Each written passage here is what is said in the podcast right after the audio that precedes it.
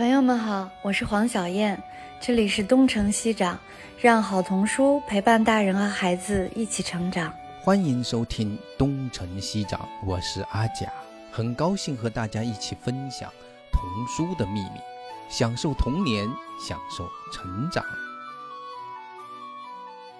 欢迎大家来到东城西长，今天是我们的第一百期节目。东城西长是二零二一年七月四日上线的，今天是到了二零二二年八月份，也就是说，在过去的一年零一个月的时间里面，我们上线了，就是差不多本周末上线第九十九期。其实阿佳老师可能我们自己都没有意识到，在一年的时间里面，竟然就做出来了这么多期的节目，嗯对吧？是的，其实想想看，也挺有趣的。没想到我一看还真是有一百期，对，好像发发了之后，然后像那个我今天董涵雅老师还特意来祝贺一下，祝贺我们做了一百期，一百期还没上线呢，一百对期下个周末上线。就是特别感谢我们可能邀请了有四十来位嘉宾吧，四五十位嘉宾，特别感谢这些嘉宾，也特别感谢谢我们的听众朋友们。所以在做一百期节目的时候，我就跟阿佳老师说，我说一百期我们要不要就是有一个特别节目？然后阿佳老师说，那你邀请几个喜欢听我们这个节目的人来吧。所以我们今天就邀请了两位重磅嘉宾，一位呢是我们的袁泉姑娘，袁泉老师应该是袁泉也是专业的童书推荐人，也是差不多算是一个童书的专家吧。然后是爱乐公益的项目负责人、选书人、童书推荐人，还有一位是我们的家长的代表云诺妈妈，她是东城西长的每一期她都听。然后有一个有趣的事情是，她说有一次她听东城西长，竟然踩进了水坑里。待会儿我们让云诺妈妈 来 继续讲一下这个故事。那欢迎两位嘉宾，然后请你们做个自我介绍吧。袁泉先开始吧。我先自我介绍一下，我是袁泉，然后头衔就是深圳市爱乐公益基金会书目项目的负责人。但是刚才 黄老师说我是专家，我绝对不敢当。我现在基本上我的这个头衔后面我就会注一个专业读者，就我觉得我还是就是我自己觉得做好一个读者就是一件挺不容易的事了，所以我其实觉得就哪怕一直去做一个读者，我觉得也是挺幸福的一件事情。我来介绍一下我自己，好像我平时都是说云诺的妈妈，因为原来有微信或者是什么的，然后我那个名字就是云诺的妈妈，然后我就一直用这个名字。然后呢，我是奇想国的超级大粉丝，对他们的我见过的好几位编辑都特别特别的喜欢，他们的书我也特别喜欢。然后这个节目也是每一期都听，现在有九十九期了吧？然后我听了九十八期，最后一期我还没听。嗯，谢谢大家。特别特别谢谢你。其实好像有了孩子之后，你看都没有自己了，都叫云诺的妈妈，什么什么的妈。其实我以前叫小英爸爸，我在那个新浪博客亲子中心，他们先知道我叫小英爸爸，后来才知道我叫阿佳，是这样子的。所以其实都是因为有孩子的缘故，可能在认识的哈。其实说实话，上线之后的东升西长，我自己都没有完整的听完过，所以我特别特别的佩服。就是刚才那个小英老师说，为什么听着会掉进坑里呢？这个好像进坑，这个 这是一个什么样的故事？我觉得挺有意思的。就是我不是特别喜欢带孩子到户外活动嘛，而且是风雨无阻。那天呢，好像是下雨，下雨那个雨不是很大的时候，我就带着孩子到那个西安世博园，到户外去放松啊，去散步。然后他在散步，他在听他的英语或者是法语，然后我就在听我的东成西长。然后我听的时候，那一期刚好又特别巧，他讲的就是关于行万里路，然后带孩子到大自然。然后那一期我就觉得啊，有几句说的特别好，我就想把那一段保存下来，就那个音频。然后呢，我就在那里操作，操作怎么把这个音频截一下，或者是怎么怎么保存。然后呢，我就没小心呢，然后前面就有一个水坑，那个水坑平时它是一个喷泉池，然后它就是因为下雨了，所以说它的那个水坑填满了，都是雨水。然后我就一下子踏进去了，就真的是不知道，然后就掉进去了，但是不是很深。但是也到大腿那儿了。我现在还记得很清楚，当时好像是小燕老师和阿佳老师聊到那个拯救玻璃地球，哦，然后呢，小燕老师就读了一段，就是要热爱自然呐、然后要珍惜我们的生命，每一个人都是不可替代的。然后呢，好像就说大自然中蕴藏着治愈人心的神奇力量。正因为如此，说这个大自然才是孩子们最好的老师。然后我就觉得每一句话我都想保存下来，保存的过程中就掉入水坑，这样子。好吧，好吧，小燕老师，你负有不可推卸的责任。没有，那是人家的书好。而且阿贾老师还说了他的一些感悟，就是他在大自然里边，好比他要去咸阳，他要去那个泾渭分明那个地方，还要到那个秦朝秦宫啊哦什么什么的，哦，然后讲了好多，每一个观点我都特别特别的认同。然后就是这一期掉到了水坑里，这样子。我也负有不可推卸的责任。是的，也谢所以你能看到云诺妈妈，她确实是听得很认真。其实咱们讲过了，可能我们自己都记不太清楚都有。点忘了，但是她确实是应该是我讲过的故事，对因为我确实去过咸阳那个地方。云诺妈妈其实她自己是一个专业人士，她是学脑神经科学的，就是博士肄业。其实我嗯一直想问她，就是说为什么到了这样高的一个 专业人士的地位，然后就当全职妈妈了，基本上放弃了自己的原来的事业追求呢？也不一定说是放弃事业追求，就是当时觉得做不下去了。因为像我那个年代，就是女孩子就是当老师或者是当医生，然后我爸他就安排你，然后你就去学医，然后你学医了，别人都考研呢，你就跟着考研。哎，我觉得哎那段时间有一段时间看了一些书，就是对于那些脑科学呀、神经啊，对于这个大脑啊什么什么，就超级感兴趣。然后我就考了那个脑神经科学吧。反正到后来你真正做科研的时候，有很多不是你原来想象的那种。就是说我原来就是信誓旦旦的，我说我要在脑科学里边开创某个领域呀，或者是填补某一个空白呀。但是后来做的时候，好像就慢慢做不下去了，有很多事情我可能也克服不了。然后呢，我就没再读了。但是可能是那一个事业已经终止了，但是我觉得可能我的别的事业还没开始呢，我也不知道，因为也许有些人他的事业在后面才还有。所以说我有的时候在陪伴孩子的过程中，我觉得我自己也在成长，就是说，也许未来还会有机遇，也许会做我自己的事情，或者是别的什么事情。但是那一段的做科研的那个经历，其实它锻炼了我，而且呢，它其实在带孩子的过程中，我也会查资料啊，我也会收集信息啊，然后我也会听取各种各样的观点，然后尊重事实啊，就是以事实为依据，这些其实都是做科研的时候你会收到的训练。其实他们都没有浪费，然后以后再说，就没有想太多。孩子慢慢长大一点，可能我会做我想做的事情，就是不是家长安排的那种，而是我真正是自己发自内心的，或者是想做的那种。我觉得您刚才说的特别好，就是你会发现，可能即使好像在别人看来半途而废的事情，但实际上都没有浪费。我自己以前是做法律的，我现在回头看我以前干过的法律的那些事儿，到今天做童书也没有浪费。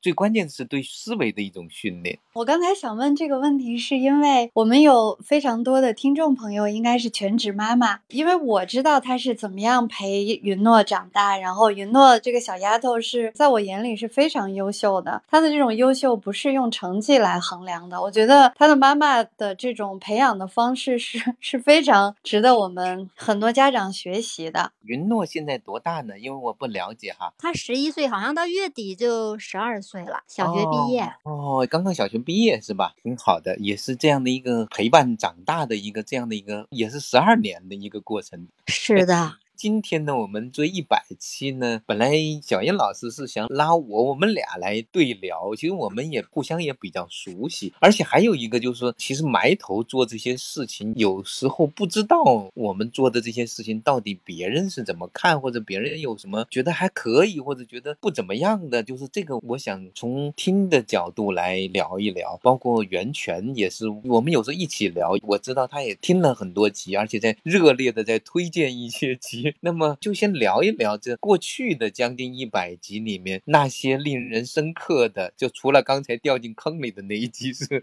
行万里路，读万卷书，那么还有哪些觉得还不错、印象很深刻的？那就先请袁泉来说吧。对我好像看见大吴都来了，待会也可以请大吴我们一起来聊聊吧。先请袁泉说说。就是其实今天我在参加节目之前，我就跟黄老师说，其实这段时间我真的在疯狂的安利东成西长，而且是一对一的安利。然后我自己现在印象最喜欢、最深刻的，也就是九十三、九十四、九十五、九十六，其实是四期内容，就是安然和江月平先生的这两期内容，我基本上每一集都听了两到三遍，不也是。是安利给很多人，就是这两期内容给我自己印象是最大的感触，就是他可能跳脱了阅读这个范围，而是回到了教育这块话题，尤其是给了我很大的冲击。那如果还要说印象最深刻的，其实我自己一直念念不忘的是，我记得有一期是蔡张扬老师带他的学生来做分享的那一期，然后每个小朋友都说出来自己喜欢的书。其实当时我一边听一边还是很叹然观止的，就是这些孩子喜欢书。书的类型以及他们看书的角度，然后有一些小朋友才十几岁，可能都不到十岁，但是他们读的书其实已经是成人的了，或者是比成人读的还多。当时也是很惊讶，所以我觉得，在我看来，东成西长就是真的每一期都能让我打开一个新的眼界。就是你自己还参加了好多期呢，好几期。推荐你自己的呢？对，首先我记得我真正当嘉宾来参加的，其实是和妈妈妈一起来去参加的，然后其实是聊的红书里的一些。些坏孩子，然后其实我自己当时，因为我自己打心眼里是从小我自己觉得我就是一个差生，然后我也是一个很调皮的孩子，或者是就今天这个题目，我就是一个自然生长的孩子，所以当时觉得这个话题特别适合我，我也去做了分享，去有说出来我自己的一些心声，所以还是回归到那个话题，就是我自己在我看来，东成西讲已经不是一个童书阅读的栏目了，它真的是一个关乎整个成长、关乎教育、关乎儿童心理。就很多角度的这种，然后同时还有就是挺感谢黄小燕老师和阿佳老师的邀请，我们爱乐的理事长李总和他的女儿王欣听来分享的那期。其实那一期我当时是在海南听的，其实听到了很多我自己以前都不知道的内容，包括我们基金会以前的那个名字的来源其实是博尔赫兹那个天堂是图书馆的形状，我自己从来都不知道，所以还是收获很大的。其实就是好像在聊的过程中，有一些东西连讲的人都未必先准备了，但是讲着讲着就就激发出来。其实他们俩当时让我印象最深的，反而是他们其实是虽然都在深圳，其实是在不同的房间或者在不同的地方在聊，然后可以从他们的讲的过程中可以看出这种妈妈跟女儿之间那种关系，非常让人羡慕，这是让人特别打动的地方。对，还有一期其实包括今天大吴。在这嘛，就我记得大吴是参加是来分享里欧里奥尼的那一期内容，其实我也听了两到三遍，但是说实话，我到现在我并没有爱上里欧里奥尼，就是我对于他的书每次看完也觉得很好，但是绝对没有说打动我到我很喜欢。所以当时那期节目我真的听了两到三遍，因为我想或许是不是有我一些遗漏的信息我没有注意的点。但是现在我觉得，嗯，好像也不用急，是不是以后过一段时间自己有些什么经历的时候，自然而然的会。发现这个书里的好，对他可能就是正好成长的过程中，可能遇到了这样的事情的时候，然后一下子就照见了心里的某一面。它很深，它很平淡，但是又很深。但那种深呢，又不是说你故意挖挖挖挖挖就一定能挖得出来的，一定得有经历才能够去看到。所以就像那个云诺妈妈刚才一提到，她读到那本书，我太有感触了。其实我读李奥尼也是这样的一种冲动，就是哎呀，他怎么就是说的是。我的那个 就是就讲的就是我呀。我记得大吴呢，我们先是跟大吴聊他的创作，然后大吴提出要聊李欧廖尼，然后我们聊到了跟大吴聊的那次，我觉得挺好玩的。开始我看大吴特别的拘谨，但是讲着讲着呢，就是到最后让他放开来了之后，哎，其实他讲的东西越来越丰富。讲到最后去读书，读了哪些书，有哪些感悟，哎呀，我觉得这真的非常非常好。我那期讲完了之后，我也反思是不是我们平常在跟人聊。天的时候有点过于强势了，让大吴前面很紧张。嗯，就是大吴老师那期我也是听了，然后我还嗯挺想分享的，就是因为听了那期内容才知道我嗯和大吴老师曾经是同学这件事情。哦，是吗？就是我们共同都去参加了普普兰当时组织的一个短期啊的绘本创作的培训班，就是啊共同在一间屋子里学习三天，但是完全不知啊道，因为当我们俩可能都是还是小透明这样子的形形式。挺好玩的。但是你们看到了成长啊，这多好啊！对，然后我跟大吴说，其实我们当时都在听伊东宽老师的讲课嘛，然后大吴说他就很受启发。我记得他跟我说是《散步》那本书还是哪一本书，是当时的灵感就来自于伊东宽老师的分享。然后我跟他说，我当时其实伊东宽老师讲课的时候，我也有灵感，我也在下面小小的画了一本，但是这么多年过去，人家的书已经出来，我的那个草稿在哪里还不知道，所以我就觉得嗯，看到了差距。是要执着一些啊，是的，不同方向的成长。对。那雨诺妈妈除了那一期，还有什么特别印象深刻深刻的，我听的最多的那一期，我说一下吧，就是那个季昭华老师和徐翠老师那两期，尤其是他那个第二十三期，就是我可能听了六七八遍，之前对他们不是很了解，因为我不是这个圈子里的人，然后我读书也比较发散，真的是不了解。但是听了那个节目以后，我就深深深深的喜欢上他们两个了，然后我还把他们命名为童书界的《神雕侠侣 》，然后。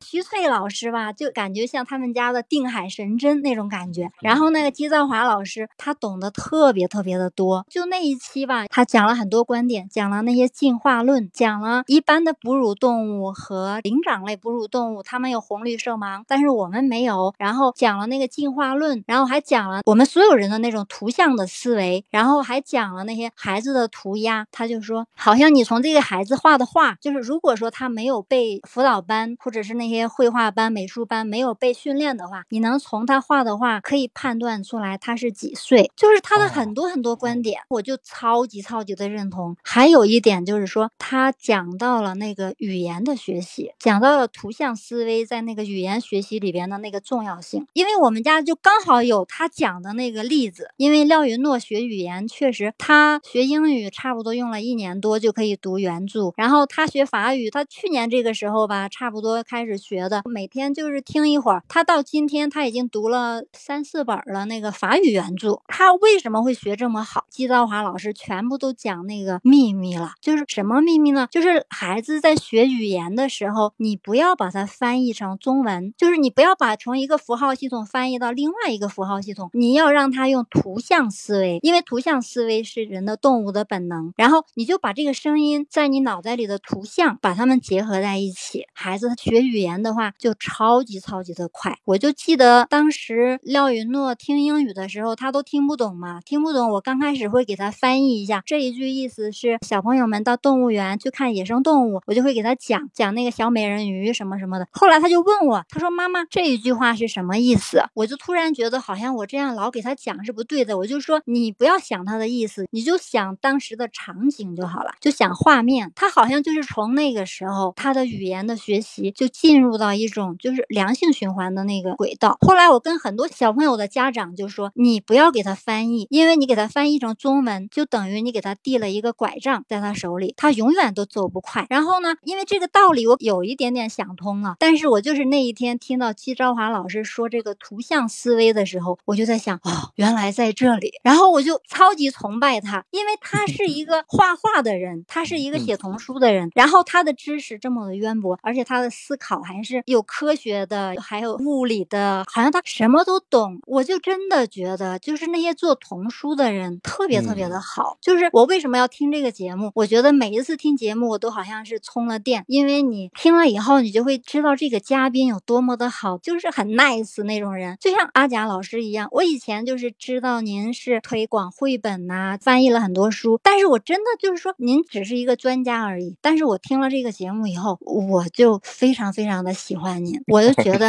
你特别的温厚，特别的愿意帮助人，然后对人特别的宽容。就是我在这个节目里边遇到的所有的嘉宾，我都看到他们身上有闪光的地方，然后就很吸引我。所以说我好像我每一期都要听。有的时候他可能那一期我一看，哦，这些知识好像我也有点了解，但是我在听的时候，我还是会获得一些新的收获呀、启发呀。所以说我真的是每一期都要听，特别特别的好。你弄妈妈刚对每一才讲的期有点像是这每一期的导读一样的，对，嗯挺好，挺好是的嗯，你让我说，我每一期好像我都能说出来 哪一点感动我了。但是最嗯。近的，就是和安兰嗯。聊天那一期哈，我就把嗯。他那个不是有一个 AI 文稿吗？就嗯。是喜马拉雅有一个声音，然后旁边有一个按钮，就是 AI 文稿，我就把哦。AI 文稿我保存下来，我就想看一看他说了多少次“慢慢来，不着哦急”，因为嗯他真的说了很多很多次“慢慢来”，就是你带嗯孩子的时候，我是感觉特别有感触，你真的得非常有耐心，你要等他，你要等孩子到了那个时候才行。然后他就一遍一遍的强调“慢慢来，慢慢来”，我都觉得要是有更多的家长听到就好了，他们就会嗯少很多焦虑。对的，我听安然那期也是嗯听到了很多慢慢来，然后我的桌子上因为我写了一幅字嘛，就是慢慢读比较快这句话，然后听安然老师在那么一说，我就觉得哦，好像我对自己的这种警醒是没有错的，真的是慢下来可能是一条捷径。是的，我是在带孩子的过程中体会的特别特别的深，因为廖云诺他某些方面是非一般的笨，然后你如果要求他和别的孩子一样的话，那你就得急死。所以说我就在等他，等他的时候到了，他就有他的那个途径，就是突破的途径啊或者什么的，就是得等。你们家的孩子还是属于比较慢的孩子，他属于那种，就像我当全职妈妈，还有一个比较重要的原因，就是孩子小的时候生病，差一点就是脑瘫呐、或者什么的。哦他三哦岁可能还不会叫妈妈，后来还哦差一点被诊断为自闭症啊。然后我也懂这些，我都觉得孩子应该不是自闭症。然后你就等待他吧，因为他有他自己的特点。然后就等等等，他现在就还挺好，除了某些方面特别的笨拙，就是动作方面，好比他写的字就会超级的丑。就是某一方面会比较笨，但是他有些方面，就尤其是好像学了那个英语以后，他的思路和他的那个眼界他就打开了。他后来就用英语学了数学呀，然后用英语学法语啊，或者用英语知道了很多那些音乐剧呀。他自己每天都在自我成长。然后我就觉得你的耐心总是能有你等到的那一天。这个说的特别像一本图画书，叫《阿虎开窍了》，就是突然之间好像他找到了一个窍门，他就用那个通道去打通了，在别人看来可能有的人甚至一辈子也打通不了的那个窍门，真的很有意思啊。是的，阿蒋老师说这个阿嗯虎开窍了，然后嗯我也想说孙丽丽老师的那一期，好像是孩子心里的秘密哎，在绘本里，他就讲到了这个。他讲到这本书之后呢，然后我就肯定就会下单去买了这本书。然后我读的时候，它里边就有一个就是阿虎开窍了。我读到那本书，我肯定也是鼻子发酸、眼睛发红的，因为他嗯好像就是我们家的廖云诺。对对对对，孙丽丽老师讲绘本里的儿童心理学的那一期，超级超级的好。她尤其是对于那些新手妈妈，我就觉得你最好来一本这个书。那样子的话，你就会对自己的孩子更多的了解，然后你就不会拔苗助长啊，你就不会对他着急呀、你就会对他更有耐心。就是你要理解孩子，你理解他了，孩子才会渐入佳境，然后大家才会那种有良性互动。你如果不理解他，你就总自以为是，你觉得你理解他了，其实你可能是对他的一种误解，可能孩子就越来越难带。反正我就特别特别推荐那一期。是的。哎呀，我发现云诺妈妈特别善于倾听和吸收学习。可能我们聊的时候并不觉得，但是你这么说起来，我现在想起来丽丽老师那一集真的是非常非常好。他那本书叫做《绘本里的儿童心理学》，但是那名字大题目叫《童年的秘密藏在绘本里》。我买了这本书之后就画了，因为我看书是喜欢画线，我认为特别好的，我就会给它画出来。哇，它有些地方真的写的特别好，然后我就想拿一个话筒到大街上喊，大家都来看这本书，就那种真的是那种心情，因为真的特别好。你也讲的特别好，就把他的那个要点总结的特别特别好。其实小燕老师啊，我觉得其实可以请云诺妈妈帮我们整理一下每集的那个要点。我听他讲完了，我觉得比我想象的还要好。我本来说一百期，我和阿佳老师咱们俩聊嘛，然后阿佳老师说你还不如去找一个就是热心听众，然后我第一个想到的就是云诺的妈妈，我这个，然后袁泉姑娘是咱们业内的，袁泉其实我是今天邀请的你，就是作为业内嘉宾的，但是云诺妈妈我是知道他是会讲的很好，黄老师，我现在就申请当你们的义工好吗？我可以，如果说有时间的话，我真的很愿意整理，因为我不但自己愿意整理，我觉得有些那个嘉宾的观点，其实每一期都有亮点。然后你如果把它整理出来，让更多的家长都能看到，我觉得这个世界上会多很多幸福的孩子，真的是每一期都特别好。已经有好几个人跟我说，你们为什么不出书啊？就是你们这里面的资料整理出来，就是一本 非常好的书。我说不着急，不着急。你看大吴也举手上线了，对，欢迎大吴说几句，来，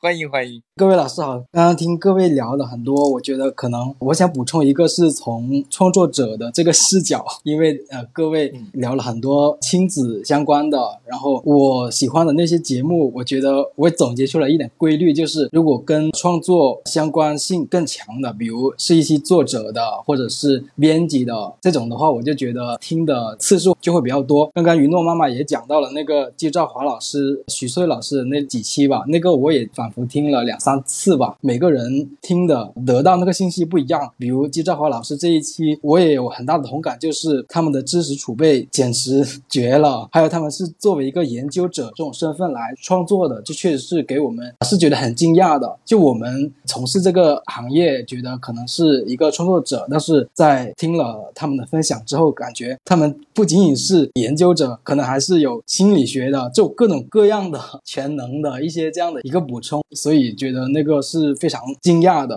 所以其次的话是印象还很深刻的，可能最近的乐府文化的图图老师内容非常精彩，所以在这里面的话，我觉得还是很想从这个作者这种视角来补充一些点呢，因为大家在很多期内容里面，我自己是很希望其他的创作者也能来听东成西长的，因为我自己的话，其实我所有节目基本上都听了，而且我一般都是在画画的时候就会放着播客，喜欢的就会听好几期。我觉得作为创作者来听东成西长的话，我觉得有几个比较好的地方，我总结出来了啊。第一点是可能对我们的儿童视角的一个补充是非常明显的，可能还包括刚刚大家也聊到儿童心理学啊这些。那其次的话，也邀请了比较多的编辑嘛。那从编辑的视角，他们怎么怎么看待这个行业的？怎么看待一个作品的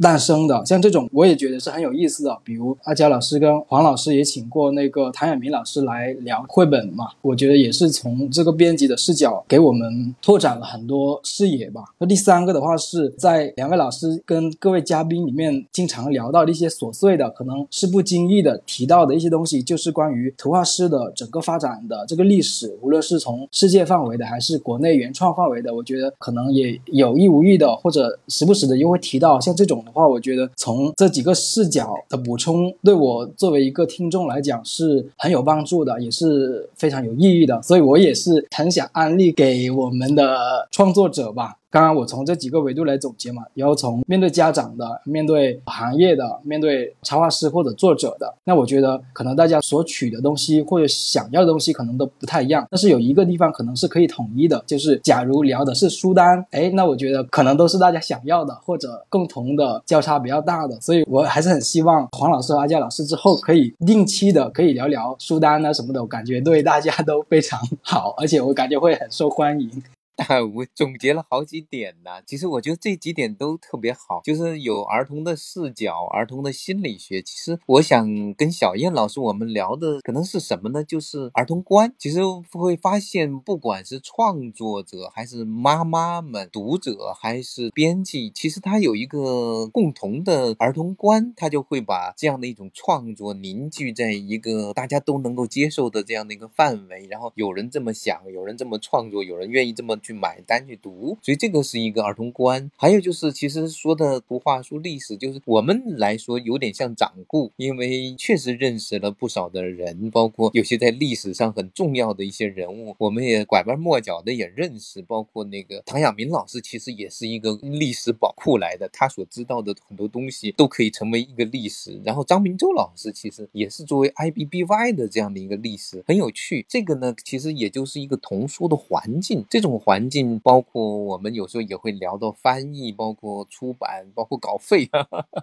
这个它也是跟那个有关的。还有那个书单的，我回应一下，我们其实最近正在想做这件事情，就是跟小燕老师我们聊到，就是想把那个童书同盟，请他们那些同盟的那些编辑们来介绍一下他们最近已经出版的那些书。其实我们自己也没有那么来得及都读过，也许我们以后可以多一点来哈。包括我看袁泉读新书也读的很多，对，我要报名。我们一起来聊聊新书也很好的。这个我想确实是大吴说的，可能各方面的人都会感兴趣听一听的，交叉点比较多，但不能每期都聊这个，穿插的聊一聊吧。对我印象比较深的，就像刚才大吴说的，图图老师来分享的这一期内容，我其实也真的听了两遍，就是他讲了很多书背后我们不知道，包括签版权的这些故事，真的，我觉得他如果不说，真的不会有人知道，可能读者也不知道一个做书人为了一本书的版权能费这么多周折，我觉得还挺宝贵的。但是那期节目给我印象最深的就是阿贾老师的一句话，就是说儿童阅读最重要的就是选书、选书和选书。对，对我现在越发觉得，就是你无论跟他说什么阅读技巧也好，或者是什么阅读环境的打造也好，真的回归到中心，真的选对了一本书，可能就能快捷很多，让孩子爱上阅读，或者是持续去阅读，真的很重要。是的，我就接上袁泉刚刚说的那个刘良尼的这个吧，我觉得很有意思啊，因为我听过好几个人了，而且也是比较专业的，都说对里奥里奥尼是无感的，这个也是大大出乎我的意料，这个是很有趣的。我觉得确实是一个书跟书这种东西吧，可能真的是靠跟人与人一样，可能真的靠缘分，可能靠时机之类的。我觉得这个确实很有意思。呃，有好几个人都跟我说过，或者问我最喜欢的一些绘本作家，然后我都会说里奥里奥尼，然后对方就会觉得嗯，就不太能够理解的那种感觉。然后聊里奥尼那期也是我印象比较深刻的创作者里面的这些吧。对，就是我再插一句，就是关于今天其实桑贝去世这件事情嘛。就刚才我说到，我对里欧里奥尼可能到现在还没有来电的那种感觉。但是我读桑贝，其实我自己也不知道为什么，就是读完了一下就击中。然后有一段时间，我是全网搜索所有关于桑贝的书买回来看，然后就爱到不行，就是每天就恨不得就是我自己的号上面去发桑贝的内容。就是其实我也不知道到底桑贝哪一点是和里欧尼奥尼不一样，就打动我的。但是。就是看他的话，就是停不下来，就会喜欢看。所以我觉得有的时候可能人和作者或者人和书之间真的是有一种缘分在的。对，然后桑贝这个今天也是非常伤心啊，看到这个消息，其实我还是有一点点更加私人一点的感受吧。对于桑贝离去的这个事情，因为我之前也说到，就是对绘本的这种启蒙嘛，它是从基米开始的。真的，我小时候可能真的只知道有人画绘本，只知道基米是做这个东西的。然后到了现在，我们可以说在儿童绘本这一块，可能基米就已经没有那么的流行嘛。那实际上，在我看来，它的一个图像语言是到到了一种炉火纯青的那种程度的，只是它没有多少儿童绘本，所以大家可能平时不怎么讨论到。然后呢，桑贝呢，他其实就是基米的偶像吧，可以这么说。其实基米早期那些画，包括那些构图、那些风格，其实都是很像很像桑贝的。确实是看到桑贝的那些图的时候，我也会明白刚刚云泉说到的那种感受，其实就跟我小时候第一次看基米的那些书的时候那种感觉也是很像的。而且基米也是早期的。那几本书很像桑贝的那些风格，他自己也提到过，所以这确实是一个冥冥中有一些微妙的这种连接吧。因为作为一个作者这种视角来看待的话，其实我们很关心，比如一个图的构图，包括它的一个表达的一些方式，包括色彩什么的，觉得会有千丝万缕的这种不知不觉的。比如像我在小时候很喜欢基米，然后自己去做这个事情的时候，肯定会多多少少受到他的影响的。然后基米的话，他明明确确的。他自己也说过是受桑贝的很大的这种影响的。所以今天因为大家网上也发了很多桑贝去世的那些文章，还有附了他很多话嘛，所以我就得出了一个比较微妙的感受，其实就是哪怕我现在在画一张图的时候的那个构图的那种感觉，会不会多多少少也有一些影响，就是来自于基米那上面可能就是来自于桑贝。我觉得这个让我又多了一种视角去看待这么一种东西吧，我觉得还是挺微妙的。的确，今天其中的一个话题，也就是桑贝的，还有前面的那个雷蒙德·布里格斯 （Briggs）。黄老师、阿贾老师，就是刚开始我们聊。其实我今天准备了一些问题，也想问问你们。啊啊，对，就是第一个问题，其实我还是蛮好奇的，就是你们其实就像刚才黄老师说到，刚开始做这个节目的时候，可能没有想到会能做一百期这么长。那其实一期一期的慢慢的走下来，其实也发现就是积累了很多东西。那我会好奇，就是每次选嘉宾的时候，两位都是怎么来确定下一期要聊的人？就是有没有有一个提出来，然后另外一个不同意，或者是这样，就是。在选嘉宾的时候是怎么确定？阿佳老师，我们俩还是挺随机的，对吧？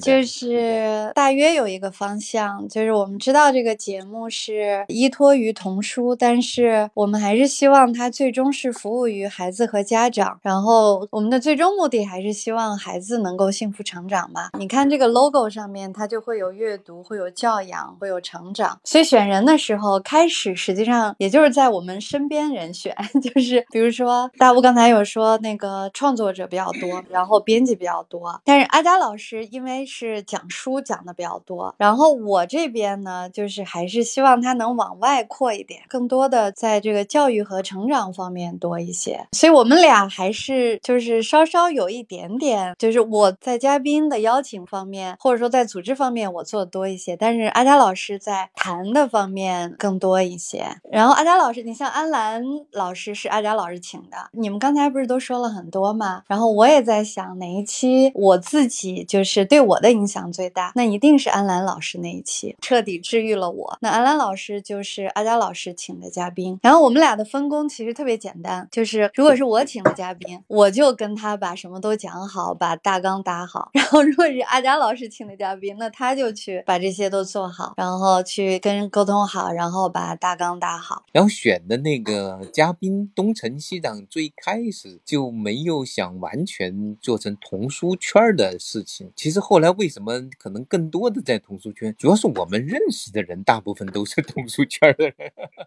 有时候稍微跨出去一点儿，像安澜老师，其实我们在开设的时候我就特别想请了，但是一直没有一个特别好的时机。就像最初请的子佳也是，我们想请一个真正读童书长大的孩子，现在已经成长起来，也还在投。身在这个童书世界里，在这个事业里吧，就是那么他来讲一讲，他具有代表性。然后安澜老师呢，因为是我的老朋友了，就对我帮助非常大，在好多很重要的节点上，我们一起去聊一聊啊，一起去探讨。然后我从他那里学到了很多东西。他不是那种经验派的那种学者，或者是专门的，就是那个心理医生这样的。他是一个很全面的一个，应该说是心灵工作者。我觉得这是。一个非常非常恰当的一个称谓。其实从他的角度再去重新去看童书和成长，会有一些就是我们平常人不大容易，可能我们有一点点的感觉，但是很难把它那么系统、完整和清晰的去变成我们自己的一种有觉知的知识。其实有时候有些知识，他就啊，我知道了，知道，但是你知道了并且去做，那才叫有觉知的。你光有那么一知道是没用，那就是个用来考试的东西。所以要又知。道又能去做，这确实是一个。所以你像我们在谈童书也好，阅读也好，童书圈也好，我觉得主要就是在谈观念，就是在谈我们去怎么去看儿童，怎么去看我们自己的成长，包括孩子的成长和我们之间的成长的关系。不管你是创作还是带孩子还是阅读，所以其实，在选什么人来聊的时候，希望能够更多的能够边缘一点，跨界一点，是。其实不容易，有时候我也在反思，有些人可能做的事情很有意思，但是不太善于聊；有的人其实又能够做又能聊的人，其实并不多。我觉得有些时候我们去遇到一些做的又特别好，讲的也特别好。我我印象很深，那个童年美术馆，李杰老师，呃，对对，李杰老师，他的也是整理的也是特别特别好，随口就能够讲出非常非常有感染力的，而且思路很清晰的那种，很难得。所以在这个过程中，我们有时候也是偶遇的，因为我们正好碰上了这个人，然后碰上了那个书，然后正好碰上他了，我就在那个《新京报》的那个啊，那一起来讲讲吧。还有那个格桑老师，就是写了那个有几千万的那个摩耶夫人啊，摩耶夫人，上海封城的第一篇。对，在那个期间，其实我跟他也是认识好几年了，但是也就是这个机缘，我说我们我们一定要请他来跟我们聊一聊。我们不一定聊上海封城，我们聊聊在特殊的情境之下的孩子成长、亲子阅读，还有他的那个喜马拉雅的童话，就是西藏的童话。有时候是那种偶遇的成分还蛮多的，有些是我自己特别想聊，但是呢，我也知道听众也许不是那么感兴趣。我们请那个董海雅老师来聊那个翻译。如果你真的想做童书翻译的话，哎呀，你真的是应该去听听那一集。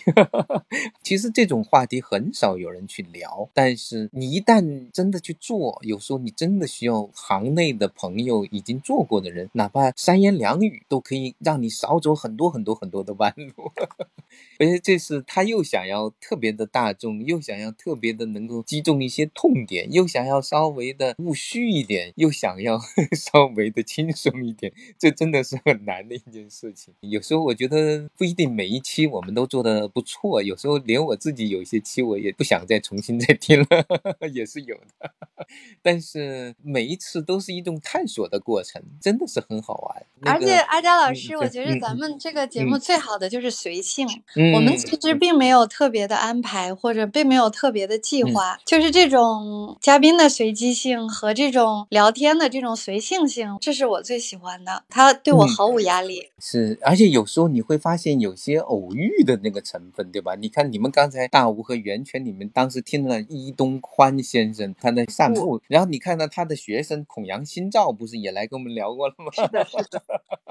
有时候世界就是那么的小。然后唐亚明老师聊过了，然后孔阳新照也在日本，他说可不可以见一见唐亚明老师？他们都在东京。我说好啊，我推荐你们。有的人他们就是在我们的播客里，可能借助这个机缘就认识了，蛮有意思的。所以我也觉得这件事情行吧，可能有些时候是很累的，但是在这个时代，我们需要交流，需要真正的精神方面比较有一定深度的交流，不太在平常的那种范围之内跳出一些烦闷的日常，有一定精神质地的那种交流。这个可能就是我们办东城西长的一个初衷吧，对自己的那种滋养也是蛮大的。我那天听老麦聊，哦，居然有那样的一个高中是教出那样的一些学生，我当时真的是好好 向往。是的，这些都是意外的收获。老麦那期袁泉特别喜欢，我也很喜欢老麦那期。对，就是我们其实东城西长很多，我相信一定是家长带着孩子一起听的。其实我第二个问题，我想问的就是两位老师在做这个节目的过程中，有没有收获一些意外的惊喜？刚才其实阿佳老师、黄小燕老师都有大概的去回复。那我再聚焦一些，就是比如说有些嘉宾，就像大吴老师说的，他是自带书单来的，或者是这些收获有没有一些，或者是让你们因为录制的这个节目被种草的一些书都可以。我觉得对我的帮助特别大，就是我从每一个嘉宾身上都学到了特别多。我刚才有说那个安兰老师那一期对我个人特别治愈，因为我是一个性格特别急躁的人，然后他不断的重复慢慢来，慢慢来，慢慢来，我觉得就是在我内心深处确实是有了震动，就是确实让我想了很多。然后然后其他的就是云朵妈妈刚才有说季兆华和徐翠，他们真的是我非常喜欢的人，就是每一个人身上都可以学到很多，包括大吴，就是在这种聊天里面，我觉得超级享受。就是阿佳老师刚才说，可能我们也确实是有一些时间的投入，还有阿佳老师经常在旅行嘛，因为他活儿很多，要不断的去找时间来做这件事情。我相对稳定，但是确实是工作的压力也很大，然后还要做这个。很多人也问过我说：“你做这个干嘛呀？又不挣钱，什么也都不那个什么。”但是我觉得它对我自己的滋养特别大，真的是超级喜欢。是，就是他可能跟每个人的兴趣点有关。你看，我总的来说是一个蛮好奇的人。比如说我，因为我在研究这些书，但是我觉得书最有趣的是创作书的人最有趣。比如我以前见过九儿老师，我觉得他的书太有一点点那种恐怖电影的味道，就是那个妖怪山呐什么的。哎，我就问你最近特别喜欢看什么电影？我觉得这个有时候一般人不去探究。然后九儿老师推荐了我好几部电影，果然其中百分之八十是恐怖片，有的我真的没有办法看到结尾，太吓人了。但他也推荐了特别特别好的那个电影，包括这个男人来自地球什么的，哎，挺好。就是你会从一个人对于他的精神世界的那种，就可以了解很多关于这个人。就比如大吴，其实我们那天聊了很多创作方面，但我印象最深的是大吴后面聊到他的阅读的那些书单，对那些作品的喜爱。哎呀，我觉得挺好，我就能理解大吴为什么会有那么多的一些创意，或者他的那种精神的底。子在从哪里来？这是是一件很让人欣喜的事情。然后像比如跟孔阳新照聊，他其实他聊到他在东京的那些生活，有些真的对我来说也是蛮让人那种也羡慕。当然，同时也就了解了这个人的某一面。有些人呢，我们可能认识了好多年，就包括唐亚明老师、张明周老师。可是当他们正式给他一个话题，从头聊到尾的时候，哎，你会发现他就是冒出来的很多很多的东西，远远。都不是你，就是好像在一个普通的访谈或者里面得到的，就是在一种交流的过程中，他讲给你听的过程中，而你当时很好奇，你就问出了这句话，然后他就告诉了你这个事情，那个时候的那种感受挺好的，我觉得真的是很难得的经验。我们借着这个话题这样的一个平台，邀邀请一群人来做，实际上我们自己是有付出有时间，但是说实话，我们到目前为止所有的嘉宾都是免费进来的。他们花了那么多的时间来准备，他们投入了，他们也觉得很高兴。大部分人吧，我也不相信都觉得蛮高兴的。然后那个像海雅老师，上次我跟他聊翻译的时候，因为这个话题特别不容易聊，所以我先发给他二十个问题。然后那天海雅老师聊完了，给我拍了几张照片，我看的都傻眼了。他打印了很多很多的资料，他怕他当时聊的时候找不到，打印了一桌子的资料，然后跟我们聊的时候，他会一边的找。这个东西啊，那本书好像是随口讲出来的一本书，其实都铺满了他的桌面。哎呀，真是蛮感动的。然后你看，像熊亮老师，我也记得你在跟他这么对谈的时候，然后一直聊到晚上，他那种兴奋劲儿，哎，就是与其说你记住了他说了什么，不如记住了他这个人的那种状态。还有像我们最近聊的那个星星小姐，来自高雄，居然在成都也办了个小房子，好像她准备跟大吴合作办原画展，对吧？我上次推荐了大吴老师，他说啊，那个大吴我们已经联系了。像他那种真的是用原画来展图画书，那种小巧精致的那种形式，我们知道了之后，也许可能大家就这么一听，但是有心的人就会变成一种启发，真的很好。所以有时候我觉得这就是一种很有趣的一种奇遇吧，就看起来就发生在我们身边，也就是在那种聊天的那种过程之中完成的。所以你要说有没有奇遇，好像每一步都有。包括安澜那天，我跟他聊的时候，我们聊了那么多次，真的就是有很多次，就是五六个小时的那种深谈，好像都有过。但是也还是在那一次聊得特别好。其实他那天有个背景，我之所以抓着他聊，因为他马上就要去加拿大了，就是在他离开之前的一个多星期，我抓住他，你你走之前，我们抓着你聊一聊。当我们播出的时候，他已经在温哥华的附近 落脚了。我想想，真的有机会，将来等他落定了之后，还得请他再聊那么两回。是的，对，而且就是在这样一种特别轻松和放松的状态下，好像我们就能看到一个人，就是一个真人。就像我印象还比较深的，就是张明洲老师，就是他说的那个 My Little Girl，那个非常动人。皇后哈。然后还有玉荣老师的那个说他先生那个偷偷土豆，土豆都特别的生动。就是还有那个九儿说，你也不告诉我，我都把妆化好了。对，盛装，然后上来我们 盛装跟我们对。对，特别有趣。对对，包括佑佑和双双妈哈、叫做小小琪琪，合作了好几年了。哎，但是听她这么细细的讲来，一个很特别的，其实她跟我们普通的妈妈可能有很多相似，但是真的有一些很不一样的气质的妈妈，就是一下子就呈现出来，真的很好玩啊！有时候看到了一个人，真的非常非常有趣。还有那次我记得聊那个无字书大赛吧，居然有中国的这样的人参与到意大利的一个无字书大赛里面的那种，蛮开眼界的。所以我也觉得咱们在这些聊天的过程中，不知不觉我们自己觉得呃也是很大的收获。因为我将来我要写那个再继续写图画书的历史的时候，这都是故事，这都是可以用的素材。对的，袁泉，你觉得能回答你的问题吗？可以可以。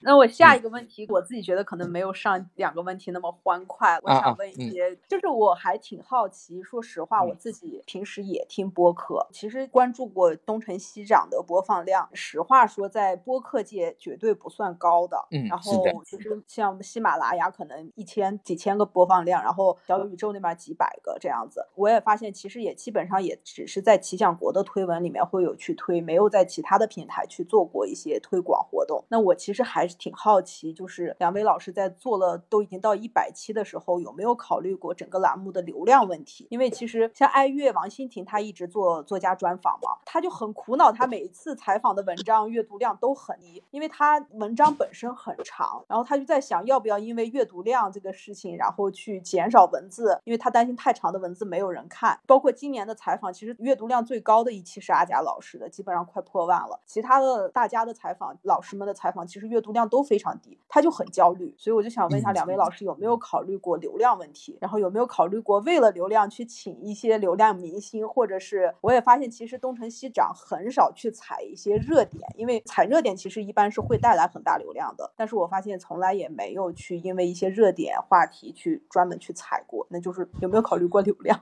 其实这个问题对我是比较习惯了。说实话，我做的事情一般流量都不大，包括我做的阿甲说书。其实有时候你做一件事情，对我来说最重要的是有没有能够让我继续下去的理由。当然，如果它有可能成为很好的流量，能够有很好的商业机会的话呢，我也非常非常高兴。这也是一件很让人骄傲，也真的是能够让更多的人传播开来的事情。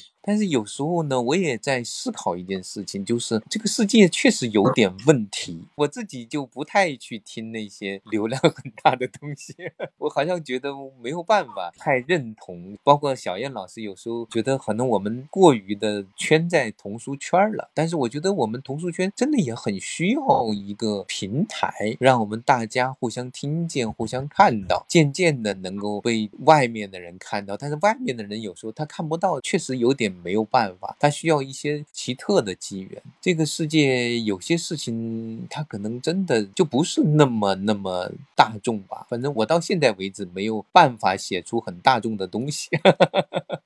做出很大众的事情。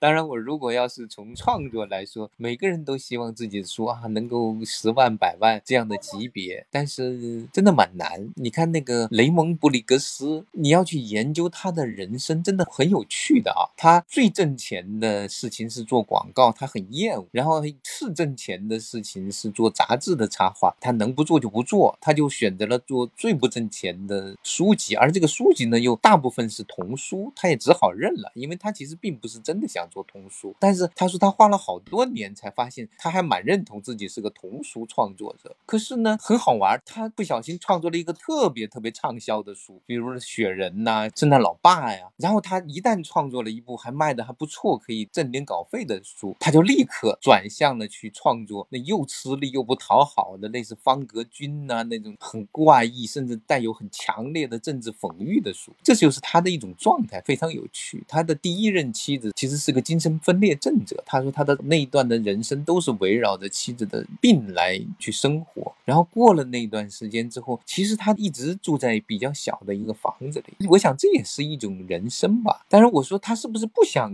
发财呢？我想也不是，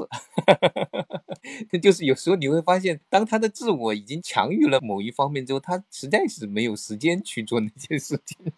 我现在也是属于这种，我现在特别的忙碌，但是不一定都是做的能够有大的流量的事情，所以我倒不为这个事情焦虑，我只为好像没有时间做我自己想做的事情而焦虑。所以小燕老师经常找我，有时候我真的很忙，我就迷恋的在写点东西，在看看点什么东西。我也知道那个可能比播客还要没有商业前景，但是喜欢你也没有办法。是的，小燕老师，我倒是很想知道你是怎么看这个流量问题的。那就从齐想国做的书就可以看出来，我对流量有多关注啊。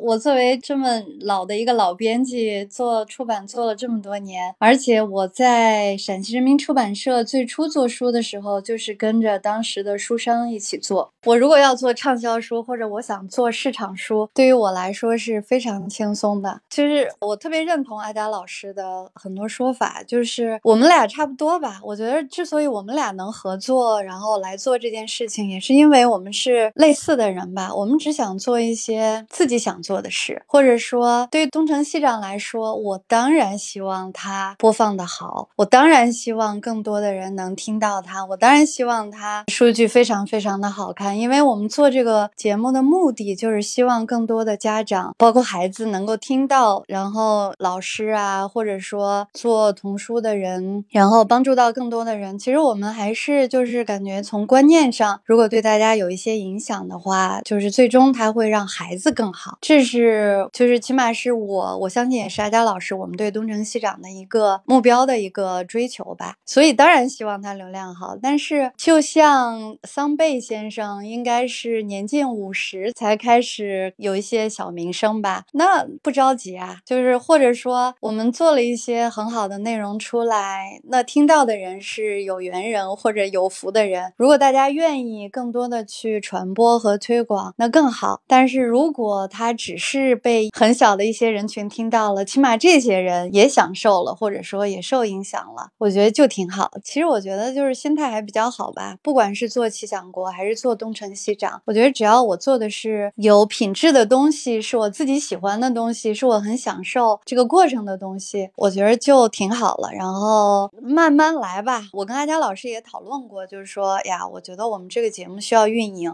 目前就是做了很多好内容，但是没有太多的。运营这个是确实是我们也比较欠缺的，这个得承认。但是还有一个就是有一些内容它注定了是小众的，它注定了不是大众的，就是你做的时候就是这样，所以你也要认可，就是你追流量或者追大众，它有其他的做法。谢谢黄老师和阿佳老师。对，是的，就是我特别看重有些东西的资料性，就是它如果不去保存下来，就没有别的机会去保存下来了。就是你看拉着某个特别的人来聊一聊，现在可能我们觉得，哎，那个没有多少人听，但是说实话，就这么珍贵的资料，已经有上千人听，我觉得已经很了不起了。是的，所以我们可能也确实是寻找到一个定位的问题。我也在思考，到底我们为什么。做这件事情？我们还能够做多长时间？是你这个问题特别好，嗯。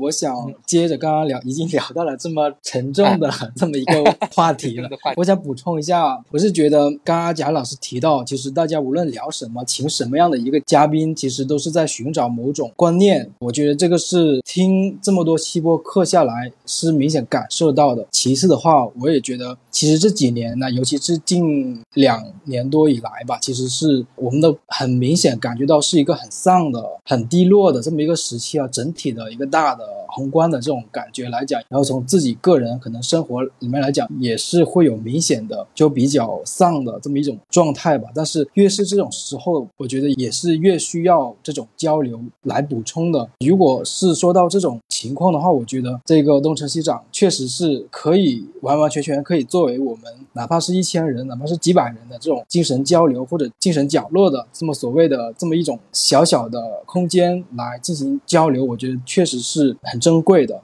嗯，确实是这样。云诺妈妈有没有什么问题？对你好久没说话了。这个我就是觉得刚才袁泉问那个问题，我刚才还在想，我说黄老师肯定回答着回答着就会说慢慢来，不着急。结果他真的说了这句话。因为我都在很认真的听，因为这个节目确实真的特别好，它每一期都有很多很多的闪光点，但是就是可能现在没有那么多人来听，我也很着急啊。我在朋友圈经常都在分享，然后我跟我的嗯朋友啊都说你赶紧听，然后还经常会发一些链接给他们定向投喂，然后跟我的一些好朋友，然后因为它确实很好，我就嗯。觉得可能如果我们做的话，然后嗯。慢慢的会有更多人的发现，就是说不嗯。着急，慢慢来。然后如果我们觉得这个节目有意义的话，然后大家就做下来，因为确实会有很多人肯定会有很多的收获，至少我的收获是特别特别的大，因为我自己带孩子嘛，也没有经验，就自己当了妈妈，然后就开始带孩子，然后带孩子的过程中不断的调整，不断的反省，然后不断的看我有没有坑娃，我有没有怎么样，然后呢，后来就选定，就觉得让孩子自然的成长。然后我的这个思路，后来我就是在听这个东成西长的时候，得到了几乎每一个嘉宾的他的发言都会更加的肯定了我的选择。我觉得我是尊重孩子的，然后所以我就很爱听啊。为什么？因为我听每一期都有人要支持我的观点，然后我就特别特别的爱听 这样子。它就是相当于是我的那种智囊团一样，就是我的 理论的依据，然后我就可以在这里边来找这样子。我们搭一下今天的这个标题，叫“听一个名为东成西长的节目，养一枚自然生长的孩子，也让东成西长 自然生长吧”。就是我们也不预设他会活多久，或者说什么，但是我和阿佳老师，我相信我们肯定希望他一直就是我们能做下去，但是也是让他自然生长吧。每一个东西都有他自己的命运的。对，因为我知道小燕老师特别忙，阿佳老师肯定也是很忙。然后，如果你们很忙的的时候，可以不要让自己那么的累，然后频率可以稍微少一点。但是我还是希望一定要坚持下去，就是频率可以小一点，因为确实可能工作压力太大，也太忙，也太累。然后就是可以两周更新一次，或者三周更新一次都没有关系。但是我就希望它长长久久的 存在下去，因为这个节目真的是挺好的，就是没有人推广嘛，因为我们后面可能没有金主爸爸。然后就像我以前说的，我觉得我挺安于我现在这种现状，就是闲云野鹤一样。但是我有的时候哈、我就挺想我有权，我有钱，因为我要是有权和有钱的话，我就会在中央电视台打个广告，大家都来看优秀的童书，或者是我刚开始是很喜欢气象国童书嘛，我就觉得好像接受的人没有那么多，因为它可能有一定的那种门槛，就是不是说所有的人都会喜欢气象国童书。然后这个书呢又特别的好，就是如果你能看进去，你肯定会有收获。然后我就说，如果我有钱，我有权，我肯定要给他打广告，仅此而已。就是特别想让那些好的东西让更多的人接受。袁泉也自己定点投放，推荐了很多人了。是的，我就是根据每一期，可能我有不同的朋友，他们有不同的情况，然后我就会推给他。他刚当妈妈了，然后就会给他推哪一期，我还要告诉他，然后再告诉他这一期要买的那些书啊。因为我基本上每一期听下来，我都会买些书回来。我们家估计一笔很大的开支就是孩子买书和我买书。我买的都是童书，他买的都是高深的书，就是反过来了。因为我确实很喜欢童书，他让我发现了另外一个世界。然后孩子呢，他有他自己的探索，他有他自己的阅读的兴趣。他每天我那个购物车里都是他加的各种各样的，他现在都是加的英文版的书。后来发现那个孔夫子网，他又加了好多超贵的书，然后我都会听每一期都会把这个书买回来。我就真的觉得看了就会有收获，然后听了也会有收获。就是酒香巷子有点深，就是让大家怎么都来关注到这个地方。然后我其实还有一点有点着急，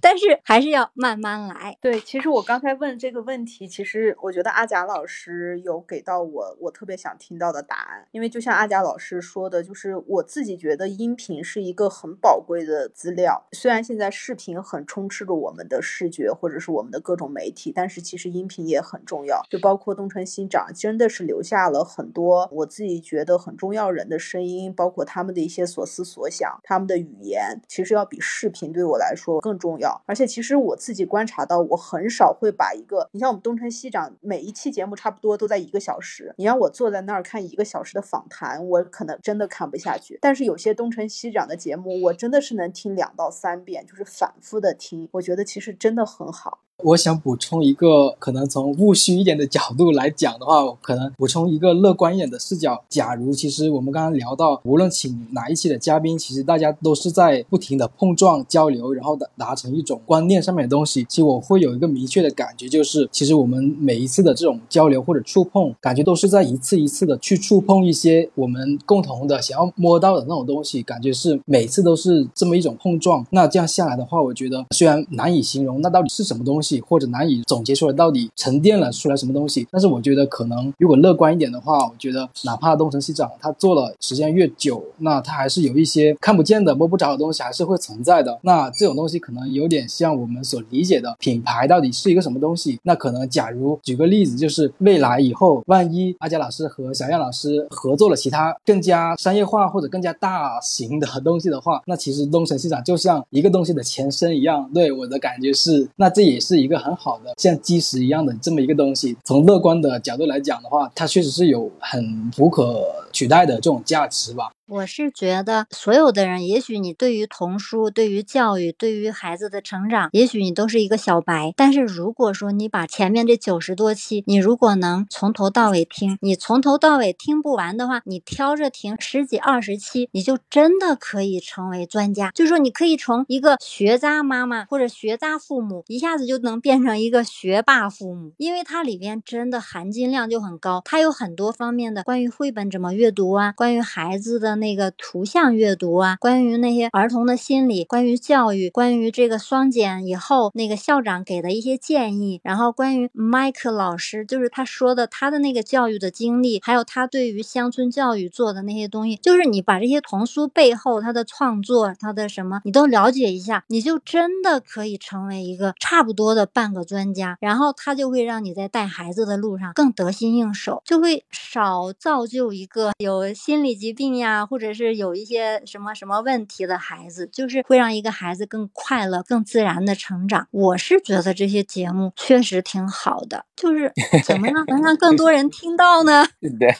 是的。刚才云诺妈妈说的时候，我在想，就是我们还真的是把你看童书的创作者、文字创作者、图画创作者、教育工作者，甚至包括孩子、包括大孩子、小孩子，好像这样看的话，我们还真的是在过去的这将近一百期的节目。里实现了我们想做的这件事情的目标吧，至少是把一个框架给形成了。按照大好吴的说法，就是实际上它其实是有一个内在的一个逻辑建构在这个地方，但是这个建构它可能是在变成这个播客能够大力的推广，或者也许在将来去促成其他的事情。其实云诺妈妈刚才讲的对我启发最大的一点是什么呢？就是其实云诺妈妈她是已经有了一个非常好。的观念的基础，所以说他一听到了这些人在讲，他就觉得他们是在为我代言，而且带有一点很有学问的代言，很有经验背景的代言，而且是很系统的代言。某种程度上可以这么说，所以就把我们平常有些感悟或者是有的那么感觉的事情，就讲得非常的清楚，就是讲到反而加强了我们自己对这个事情的一个看法。但是就是如果这个人最初没有这样的一种观念的基础，或者他。他就想听，给你五分钟，你告诉我怎么对付我们家的孩子，讲不出来我就走啊！就是如果是这样的话呢，他就永远也没有办法听下去。说实话是这样，有很多的人是，即使告诉他哪一集特别好，他也其实很难把它听下来。他很忙，他还有好多的别的事情，他还要赶紧让孩子去解决作业或者是成绩的一些问题，他没有时间，没有闲心思去玩这个东西，所以他其实是蛮奢侈的，就是能够把东城。西长听下去听完，并且还有所收获，是一件蛮奢侈的事情。我觉得是这样。就像我们聊了这么多，也很奢侈。我们自己陶醉其中，觉得蛮好的。但是换一个人，他可能就受不了。这个我也能够理解，这也是一种选择。我有时候也冷不丁的去听一点别的，有时候口水话，或者是讲的很多，或者是他跟热点很有关，但是无非就是在重复一些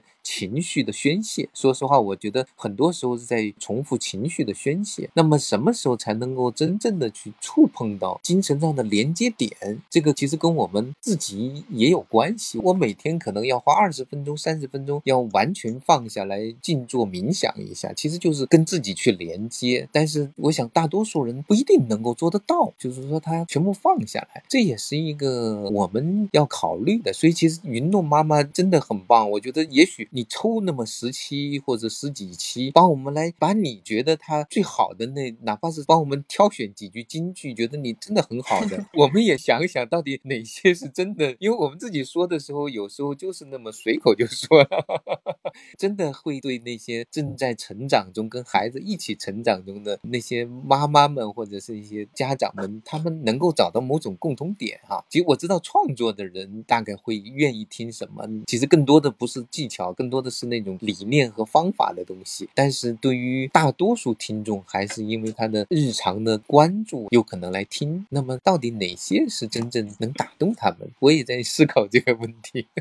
是的，我是这样子。我有的时候自己听的时候，嗯我觉得那一期挺好，然后我就会邀请孩子和我一起听，啊，然后啊他也觉得很好。因为嗯有些期，好比季少华老师的那些，我会让嗯孩子听，因为季少华老师的观点真的特嗯别好。我的孩子，因为她是个女孩嘛，她即使是男孩，他未来也会成为父母，他也会成为别嗯人的爸爸妈妈。就是说，我现在带孩子，其实我也是跟他一起学着怎么当父母，他嗯以后带他的孩子，然后呢，这些节目他听了以后，他也会在他心里边就是留下一个小种子，至少他以后不会坑他的娃。不是有一句拉金呐、那个诗人说的，就是嗯你爸和你妈伤害了你，虽然不是故意的，但是他们确实伤害了你。就是说，我们很多时候被坑嘛，就是说，我就很多时候就会反省，我有没有在坑我的娃呀？我也许给他嗯带来不了多少更好的引导，或者是更好的帮助，但是我至少我在努力的不要去坑他，就是不要嗯给他造成心理阴影。好像有一期的名字就是说，父母不要成为孩子的心理阴影制造机。我就经常就会想，不要给我的孩子成为心理阴影的那种制造机，经常要反省。然后我就会经常听一听这个节目，反省一下，然后呢自己成长一下，然后和他的相处就越来越融洽。反正我和我的女儿，我们两个人相处真的是很恩爱。对，那一次是跟那个冷玉斌老师一起聊的，就是父母避免成为孩子的童年阴影制造机。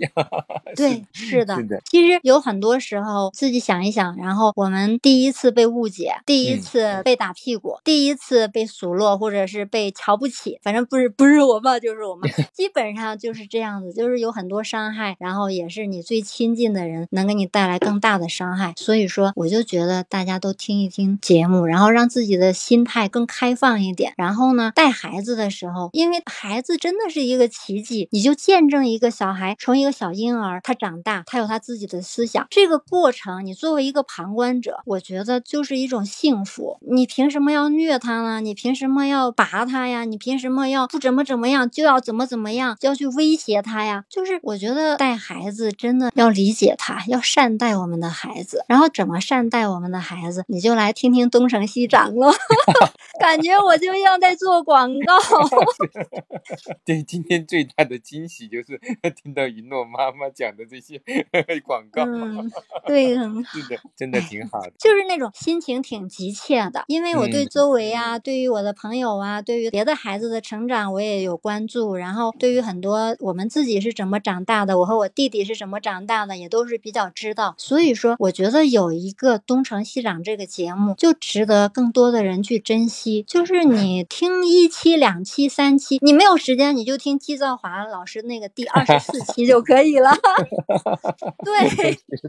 嗯，对，然后后面的那个 Michael 老师，他讲的，他在讲他的那种成长的经历，然后他遇到了一个很好的班主任，他的班主任刚好是一个刚毕业的英语专业的学生，然后他有多么多么的幸运，他就在讲这些。其实这个在以前的孩子来说，就是他他的成长就是有很多这样子的机遇，就是要靠幸运才可以。但是现在就不一样了，因为现在我们的网络很发达，有播客，有各种各样的小视频。就是说，如果说你愿意，你随时都能抓到让你幸运的那棵稻草，就是你可以让自己很幸运，就是你可以抓住你的机遇。这个节目这么好，你把它抓住了，真的可以让自己变得更好，让自己的孩子成长得更快乐。然后我就真的觉得现在和以前不一样了，以前的人要靠幸运，现在你要主动的去 获取一些知识，这样子。现在要靠自己能够去抓住幸运的能力。对，嗯以前可能你碰到一个好的老师，他就可以改变你的命运，真的是这个样子。也许你的父母他们可能目不识丁，或者他们不懂很多，但是你真的遇到一个好老师，他拉了你一把，他给你指点了一下，你这一辈子，然后你就走的就会很好。但是现在我们不需要那样子的几率很小的幸运，因为现在有很多大量的资源，就是很优质的栏目，你把它抓住了，你能知道一嗯点点，它就可以给你带来很多很多的幸运，这样子。这个从老麦的那个能感悟出这个，我觉得这是我也没有想到的一个视角。您和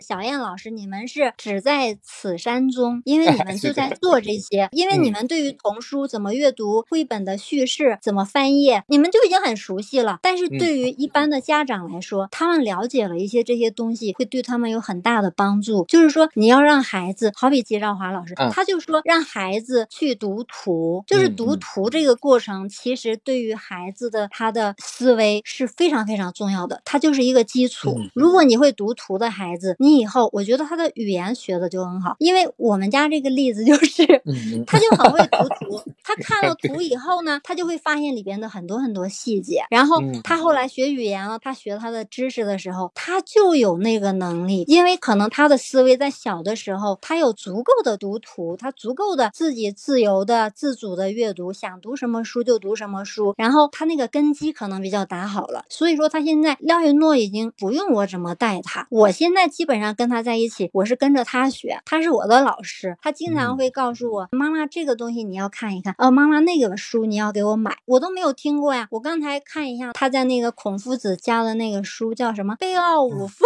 然后我是不知道啊，然后我就要去查，哎，这是什么东东啊？这是什么？就是现在是孩子在带领我往前走，就是我已经过了那个阶段了，因为我当时让他自己自由的去阅读了，他自己会发现这个世界的美好，他会发现他自己感兴趣的书。我现在就很省心，我就有大把的时间去听东成西长这样 子。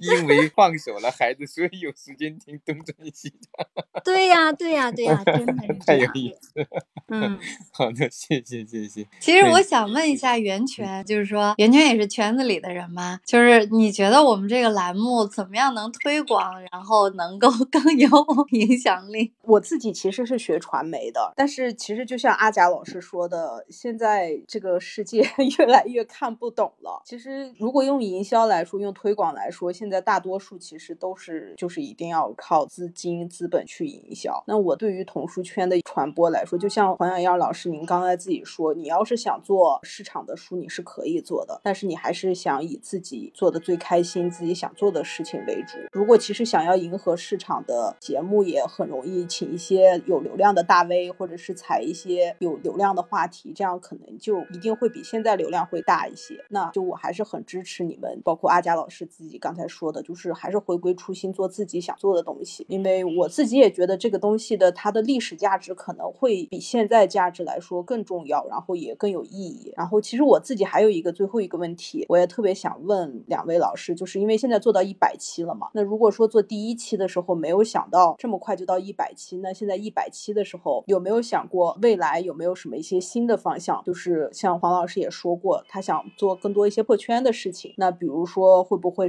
涉及到一些成人书籍或者是成人阅读的，然后以及一些艺术圈子呀，就是去把这个节目做得更加边界越来越打开。就是还是挺好奇两位老师有没有对未来，我其实还挺期盼这个节目能做到一千期的。就是如果做到一千期，有没有什么想法？这样子。我先回答吧，我觉得还是希望是帮助到家长和孩子吧。我的想法就是帮助到家长和孩子。我总是老想起来鲁迅先生那句话：“救救孩子。”就是因为我们我们是做童书的嘛，就是能够看到，就是不光是做童书，你也可以看到周边的很多孩子的生存状态，就是特别特别特别着急，就是还是希望孩子能够生活的更快乐，然后更有未来，能够在这个人生里面还有幸福的可能性吧。所以我倒没有想过去扩大到成人书啊或者什么。其实我一直说这个是以书为依托，但是我最想做的还是就是改变家长的观念和让孩子有更多的的快乐和幸福的可能性。嗯，这是我的回答。阿佳老师呢？对，就是虽然我们都在做童书和阅读，但是可能我们不一定真的能够体会到，就是这个儿童童书阅读成长这件事情，其实是一个很博大的事情。就是说，在这个领域，你要做的事情，就一辈子投进去都不一定做得完，或者是它是没有止境的。所以我觉得，其实中国的整体的文化这样的一个圈子，或者这样的精神的主流的这个领域里面。对于儿童和儿童观的那种重视还是少了，说实话，真的是少了。所以不是说我们没有去出去到成年人的那种圈子，而是说其实应该有很多很多这个其他的圈子里的人，应该也来一起来聊聊儿童和成长，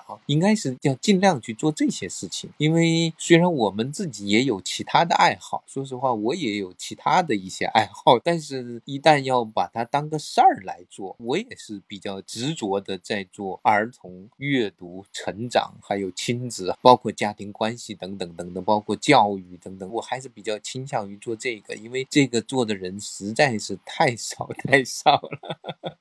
但是有时候我们可能会跨出去一点，比如说谈谈儿童的性教育呀，或者是谈谈儿童的某个类型的艺术方面呢。我觉得这个是可以不断的去切换的，不一定都是讲那种亲子教育啊什么的，就是它可以有很大的那种拓展。包括你看，像安澜老师，像这种，他其实他的身份比较特殊，他本身其实跟儿童没有直接的关系。但是呢，当他有了一个孩子之后，当他开始拿起童书来阅读的时候，读给他孩。子的他发现其实是可以用童书来跟他的那些就是来就心理分析的呀，也有在进行那种轻未了的那种心理自助的那些小组的人，跟他们有时候讲一点童书，他就可以去解决很很多很多光是讲道理就不一定能解决的问题。其实我还遇到过也有用企业管理的朋友，他觉得跟做企业培训的时候，有时候用用童书非常非常好。我觉得特别应该去做这样的事情，能够找到这样的一种边界的那些。些人物把他们拉来一起聊一聊，那个可能是出圈的，但是最终还是落实在儿童、儿童观、阅读、童书教育，这是我觉得必须有人很专注的、持久的去做的事情，不一定成为显学，成为那么多人都在关注的那种主流的大学问，但是这种根基是没有的，所以这个还是值得去坚持吧。我想小燕老师，我们能够坚持。做这么长的时间，就是因为我们都觉得这是我们的首要的议题，其他的议题是围绕着这个议题之上，那它可以更开放的建立起来，但是这个首要的议题还是应该坚守。所以，就从我们俩的话里面就可以听出来，我跟阿扎老师，我们的就是我们是非常契合的，就是不管从观念还是做这个节目本身。我刚才就想到那个老麦那一期，对吧？老麦其实他是一个真的是超级成功的成功人士，但是他也是父亲。虽然说他现在做的是教育工作，跟教育相关的，但是首先他也是个父亲，他也有自己的成长。我们每个人都是从童年来的，所以从这个角度来说，其实。真的是任何人都可以做我们的嘉宾，我们其实是没有边界的，而且孩子是一个人嘛，孩子的生活也是没有边界的，所以这个节目做一千期是完全没有问题的。是的，但是也是要请什么人，有时候也是要看机缘，就碰到了吧，正好有我们共同感兴趣的话题，然后一拉在一起，轻松的聊一聊，碰出火花，然后把它记录下来。对，然后我还想回应一下雨诺妈妈刚刚说到的内容，就是她在节目里面大力的营销这个节目，其实我也特别想做这件事情，就是其实我觉得把东成西长分享给自己身边的朋友，其实我今天截图给黄小燕老师的就是一个网友，我根本就不认识他，但是我就。就愿意把这个有价值的内容发到我们的群里，让所有人去听。其实我自己觉得很重要的有一件事情，其实你在培育你身边的环境。其实如果像云诺妈妈身边有很多和她一样都认同这种教育理念的人在一起的话，那她其实是能走得更长，而且也更不容易焦虑。因为我真的见过很多曾经一点都不焦虑的妈妈，然后就是因为被身边的一些朋友或者是家长群里面慢慢的影响之后，她就变得焦虑起来。其实这样子就是自己周围环境的人很重要，嗯，所以就是把栏目分享出去，让身边的人变得和你一样，让你身边的人和你有共同的育儿观、阅读观，这个其实非常的重要，这样也能帮你走得更远。就是你看似你在影响别人，其实是帮助自己身边的人，自己也会更好。对，你嗯们就是袁泉、云诺妈妈和大吴，还有什么要分享的吗？总的来说聊得很开心，然后听到各位的声音，就有有点像我平时在听播客的感觉，听大家在聊天，然后就这是现场直播嘛，所以感觉挺好的，很亲切，很期待一千期，一千期见。然后今天不是有一个主题是桑贝嘛？大家要纪念桑贝，他刚刚去世。然后呢，我就想结束的时候，因为我今天知道这个消息的时候，刚好我家小孩正在听他的小淘气尼古拉的那个法文版，我就结束的时候，我想让廖云诺 读一点点小淘气尼古拉的那个原文，然后让桑贝知道，在遥远的中国有孩子也特别热爱他的这个作品，好吗？嗯，非常非常好。太好了，来，廖云诺，你读一点吧。 Monsieur Mouchabière nous surveille. Quand nous sommes descendus dans la cour pour un récit ce matin à l'école, avant de nous faire remplir les rangs, le bouillon, qui est notre surveillant, nous a dit Regardez-moi bien dans les yeux, vous deux. Je dois aller travailler dans le bureau de Monsieur le directeur. c'est donc Monsieur Mouchabière qui va vous surveiller. Vous me ferez le plaisir d'être sage, de bien lui obéir et de ne pas le rendre fou. Compris? Et puis, le bouillon l'a mis sa main sur l'épaule de Monsieur Mouchabière. Il lui a dit Courage, Mouchabière, mon petit. Et il est parti. 好，就读这些吧。他还是有一点点紧张，对他好好像刚学了有一年，估计明年这个时候又会更好。然后我都是完全不懂的。他说：“妈妈，这个太好看了，这个太好听了，太好玩了。”他就哈哈的笑。对，是的，对，就特别好笑。然后我就说：“那你翻译给我听了。”然后今天就看到一个消息，桑贝大师，然后我就嗯觉得让他读一点点，因为他刚好正在读这本书《小淘对气尼古拉》，他已经读完那一本，然后他现在读的这一本，那个名字大概就是尼古拉的本事这一本，就真的特别好。对，嗯这个小淘气尼古拉呢是那个葛西尼的写的文字，然后呢桑贝呢画的画，然后呢其实桑贝在画这本书之前还是属于游离的那个状态，某种程度上嗯葛西尼通过这本书跟他合作，其实把桑贝真正的带进了这个漫画的这个领域里面。他们刚开始挺挺好玩的，还有个小小的掌故。这个书刚开开始其实也不知道卖给谁，但是呢，好像法国当时有一个非常有趣的一个书店的规矩，叫做第十三本书还是第几本书？就是说，如果你在这个书店里面买了十二本书之后，他们会免费的送你一本书。然后那本书呢，刚开始小淘气尼古拉就是作为这第十三本书放在各个书店里的。很多时候，他们为了凑够了去拿到这本书，买够十二本书，所以渐渐的，哎呀，发现大家觉得太喜欢这个书了。表面上看起来好像是一个不知道是给小孩儿的那个还是给大人的书，但其实小孩和大人都非常非常喜欢。这是葛西对尼跟他的一个合作哦，是的。他这个书好像确实画风，反正廖云诺是非常的喜欢。他有的嗯时候他只看那个画，他就觉得哈哈就乐的不行就是那个画风 特别的明快，然后特别的幽默。他跟张贝的后期的创作也不太一样，但是他奠定了他的一个基本的一个格调。哦嗯，是的。哎，那个袁泉对桑贝还有什么特别想说说的吗？没有，我就是想让大家真的都去读桑贝，桑贝真的是，嗯呃，零到九十嗯九岁的人都可以嗯读，尤其是成年人可能会更他治愈。他其实桑贝主要是给成年人的创作，是的，真的是对他反而不是专专门为孩子的。他被葛西林拉进来了之后，包括小淘气尼古拉，很多人觉得特别好笑，好像觉得儿童就是一个搞笑的一个年代，但实际上不是。他们两个人都说，其实你们都忘了，其实孩子的那些恶作剧那是真打呀，真的受伤，真的是那种愤怒。但是他们就能把那些孩子气的那些东西，好像童年里面有到伤痛的某些东西，最后变成了一种让你就是笑的吧，也很过瘾，同时又对童年充满怀念的那种状态，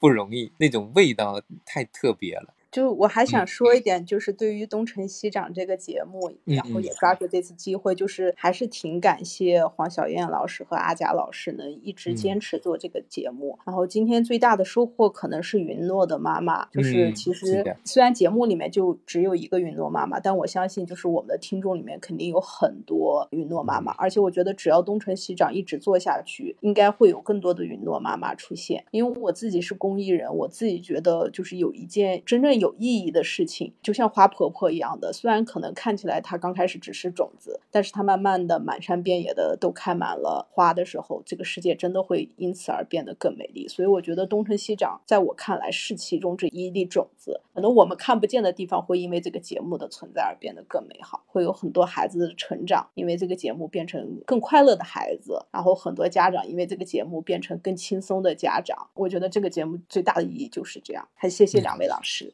谢谢源泉，对我们有机会两百期再见啊！对，我想那就我来收尾吧。我想接着这个小淘气尼古拉来说吧，就是小淘气尼古拉其实治愈了桑贝自己的童年，其实并不幸福嘛。所以我们说小淘气尼古拉其实治愈了桑贝的童年，我们来就来希望东城西长来治愈很多人的童年。然后小淘气尼古拉，阿佳老师刚才说他最初是被赠送的，他卖的并不好，但是他现在在全球应该有一千五百万套左右的销量吧。那我相信。信东成西长也会有那一天的，所以 期待吧。嗯，对，黄老师，您刚才说的童年，我这里要安利一下，就是桑贝有一本书叫啊，对，非常好，对，就是他的一个专访集，非常推荐给很多家长去读。对，那好，那我们两百期见。好的，嗯，好的，拜拜。对，谢谢大家，拜拜。嗯，周末愉快，拜拜。好的，晚安。嗯，晚安。